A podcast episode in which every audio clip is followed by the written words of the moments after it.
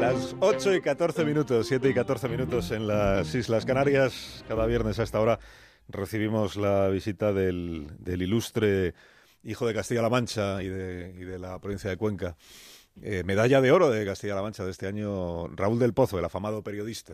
Eh, buenos días, Raúl. Buenos días. Has tenido una semana bien bonita ¿eh? en tu tierra. Sí, muy bien, ha sido maravilloso. Estoy emocionado recibiendo el- la medalla de oro de Castilla-La Mancha. Premiado Raúl del Pozo, entre otras cosas, por esta sección que se llama sí, Viva sí. el Vino.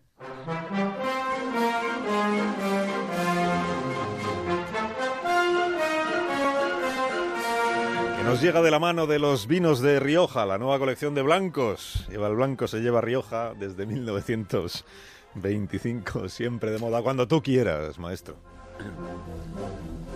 En el frontispicio de los palacios de, justicia, en los tribunales, suele estar la estatua de una diosa con los ojos vendados y una balanza en la mano.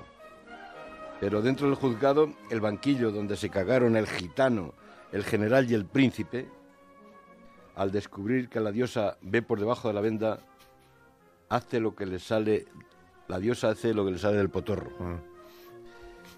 Quevedo, que estuvo encerrado en San Marcos, se había mucho de jueces y escribió El alguacil aguacilado, donde el licenciado Calabres, un cura hipócrita con bonete de tres altos, exorciza a un alguacil poseído por el diablo. Esto es lo que ha hecho el fiscal jefe de la maza y el mazo con el fiscal anticorrupción. Lo ha alguacilado. Admitió la renuncia que tenía el apoyo de todo el gobierno, pero no de sus colegas y se quedó colgado a la brocha sin escalera. Con el fiscal anticorrupción llegó el escándalo al descubrirse que tenía jurdó en Panamá, donde los hoteles son garitos y quilombos y las calles una sucesión de oficinas de fondos buitres, de gánsteres y narcos. Esta es la historia del alguacil alguacilado, el fiscal fiscal- fiscalizado en un país subyúdice. Ya dicen que hay miedo a una justicia totalitaria y vengativa, miedo a la caza de brujas, cuando, como anunció Bertolt Brecht, los ropones pueden terminar sentándose en el banquillo. El país vive bajo un comité de salud pública y el que la hace la paga, como dijo Mariano Rajoy. Empieza a temerse que con una justicia contaminada de política será peligroso tener razón. El caballero de las espuelas de oro también vio como la diosa arrojaba las balanzas homicidas porque los jueces son nuestros faisanes, que hace lo que les sale de las puñetas.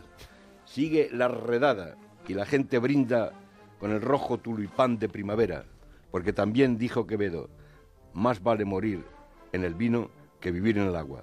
¡Viva el vino! Tengas un feliz viernes, Raúl del Pozo. Pues, pues, que te lo juro que me dijeron, ¿por qué no ha dicho viva el vino? Así, pues, haberlo dicho.